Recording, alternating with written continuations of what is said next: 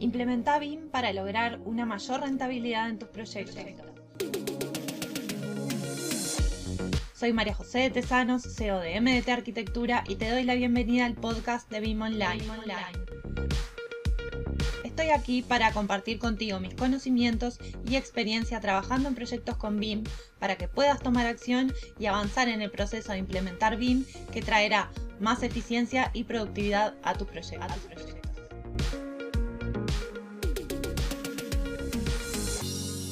En el episodio de hoy quiero hablar de cómo gestionamos la información en nuestros proyectos y por qué es necesario gestionar de forma digital la información en los proyectos. Si antes se gestionaba igual información de los proyectos y no se hacía digital, ¿por qué ahora es necesario ese cambio? Y ese cambio es necesario por un tema de escala. Se están requiriendo cada vez más proyectos más complejos, con más cantidad de instalaciones para lograr un mayor confort proyectos con más requerimientos programáticos, de usos mixtos, con distintas necesidades, distintos tamaños, distintos espacios, con envolventes mucho más tecnológicas, que necesitan determinados requerimientos de instalaciones y de calidad. Y cómo poder entonces satisfacer la demanda de ese cliente que busca en menos tiempo un proyecto más complejo y de mejor calidad. Por eso insisto en que esta necesidad de gestionar la información de forma digital es un tema de escala, de poder responder a esas necesidades del cliente. No estamos acostumbrados a gestionar la información de los proyectos. Estamos acostumbrados a que se decida en etapa de obra con falta de información, con información incongruente, extendiendo los plazos, extendiendo los costos de ese proyecto. Sin embargo, la tecnología ahora está develando que en una instancia anterior se están presentando esos inconvenientes. Podemos visualizar, visibilizar y planificar esas incongruencias, esas inconsistencias, esos posibles problemas que se van a presentar en la obra. Sin embargo, a nosotros nos pasa en el estudio de mostrarle a ese cliente, estudio de arquitectura, por ejemplo, que ese diseño que hicieron presenta determinados inconvenientes. Y sin embargo, la respuesta de ese estudio de arquitectura muchas veces es se decide en obra. En este momento no lo podemos resolver el proceso, el pensamiento sigue siendo igual. Entonces, en definitiva, ¿para qué nos sirve si no hacemos ese cambio? En el estar preparados y en el destinar ese tiempo en una instancia temprana a poder planificar cómo se van a resolver esas inconsistencias, esas posibles interferencias. ¿Y por qué entonces es necesario este cambio a esta transformación digital, este cambio en la información, gestionando esa información digitalmente? Hay que tener en cuenta que, además de esta mayor demanda en proyectos más costosos que estamos hablando, tradicionalmente la eficiencia en la mano de obra en la industria de la construcción representa entre un 40 y un 60%. Y que eso teniendo una información de antemano se puede modificar, se puede corregir. Que la industria de la construcción consume más del 40% de la energía total del planeta. Y que más del 30% del costo de la construcción es en desechos. Entonces, si sabemos que podemos cambiar esto, ¿por qué hay todavía tanta resistencia? Es que crear esta información de forma digital implica crear flujos de trabajo colaborativos, flujos de trabajo estratégicos pensados en sus distintas fases. implica trabajar de forma colaborativa, algo que no venimos haciendo, que implica salir de la zona de confort para trabajar de una forma más eficiente pero donde tenemos más miedos porque existe un mayor desconocimiento. Por eso es que nosotros desde BIM Online siempre decimos que la capacitación es la única solución a este cambio, a este cambio en el desarrollo de los proyectos, a este cambio de hábitos y hasta, y hasta cambio en la forma de pensar los proyectos. Pero para esto hay que cambiar la predisposición, hay que cambiar la forma de pensar sabiendo que no estamos acostumbrados, que no estamos preparados, pero que sí tenemos que prepararnos para esto.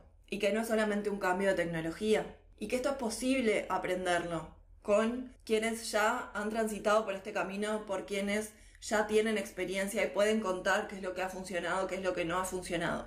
Donde se pueden adquirir nuevas habilidades para justamente saber gestionar esta información. Por ejemplo, un miedo muy grande que existe en el intercambio de información es a quién le corresponde qué parte. ¿Qué riesgos corro yo si te comparto esta información? Teniendo conocimiento en cómo esto funciona, acordando de antemano a quién le corresponde qué parte cómo le va a comunicar, cómo lo va a intercambiar, en qué plataforma y a quién le corresponde muy claramente qué cosa, esto da tranquilidad para hacerlo posible. Pero para esto también hay que abandonar la idea de que cada uno hace las cosas a su manera, como le parece, sino que salimos a una incomodidad que ahora es acordar con el otro cómo yo te voy a entregar esta información. Y donde el otro visibiliza qué es lo que yo estoy haciendo y cómo lo estoy haciendo. Y deja de ser anónimo.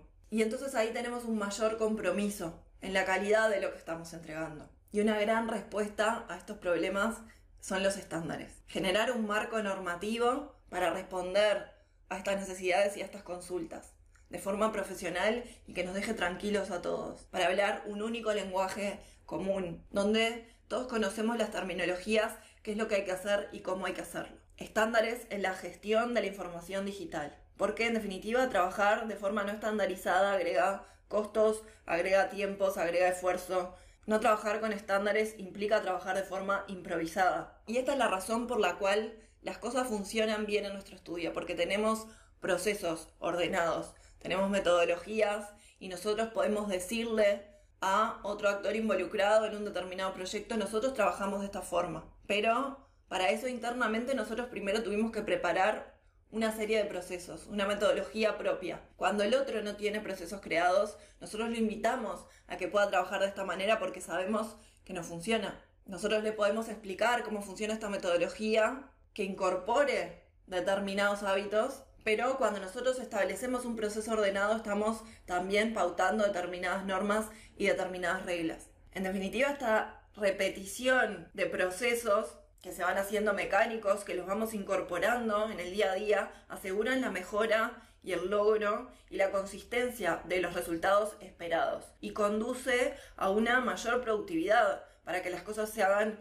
de forma más ágil, más eficiente. En definitiva, las normas son acuerdos sociales existen en todos los ámbitos de nuestra vida. Simplemente, en el caso de BIM, estos estándares hay que conocerlos, porque ya existen. Hay que saber cuáles son, hay que conocerlos para aplicarlos y garantizar entonces el poder poner orden al caos donde podamos establecer expectativas sobre los resultados, sobre la calidad, sobre el desempeño del proyecto y sobre la responsabilidad de cada uno, de tal forma que traiga beneficios a todo el grupo involucrado en el proyecto. Cuanto más útil, cuanto más completa y más precisa sea la información en el proyecto, más útil va a ser esta información en definitiva para ese fin específico que es el desarrollo eficiente de ese proyecto. En definitiva, lo que estamos haciendo es construir virtualmente primero, sin gastar materiales, sin poner en riesgo personas, pero eliminando el desconocimiento, la incertidumbre, para poner claridad a cómo tiene que ser ese proceso constructivo. Sin embargo, todavía se está haciendo mucho al revés. Se construye de manera tradicional y se hace el modelo digital después, en las build. Más que nada con un compromiso tardío y parcial de que las partes, sin suficiente tiempo para completar su información de antemano, terminaron haciendo un proceso constructivo ineficiente. Y al final va a ser la información, o mejor dicho, la calidad de esa información la que determine el resultado y el desempeño del proyecto. Por eso insisto en esto de que todavía existen profesionales con falta de determinadas competencias para gestionar la información y para gestionar la información de forma digital. En definitiva, entonces se trata de adquirir nuevas habilidades y, conocimientos suficientes para colaborar, para comunicarse de forma asertiva y ser capaces de adaptarse a estos cambios, no solo en la tecnología, no solo en lo digital, sino también en trabajar de forma colaborativa, en, compartir experiencias y en mirar qué es lo que se está haciendo y cómo se está haciendo. Todavía hay muchos profesionales que creen que esto no es para ellos o que sí es parte de la industria, pero que no les corresponde. Y lo batean para adelante como una excusa, ¿no? Y al final termina siendo parte del problema. Porque no me digan que no les ha pasado de que ustedes trabajando con BIM tienen que intercambiar información de ese proyecto con un profesional, con una empresa que todavía no está trabajando con BIM. Y eso es volver un poco para atrás. Y realmente muchas veces es un problema. Por eso esas empresas que todavía no asumen que tienen ese compromiso son parte del problema y no parte de la solución. Sin embargo, quienes tomaron acción, quienes están compartiendo sus experiencias, su conocimiento para que la industria funcione mejor, facilitando y produciendo información de calidad, información precisa, organizada y accesible, son los profesionales que van a marcar la diferencia. Y hasta aquí el episodio de hoy. No te olvides de suscribirte para recibir más contenido de BIM. Te espero en el próximo episodio con más proyectos, más experiencias compartidas y mucho más BIM Online.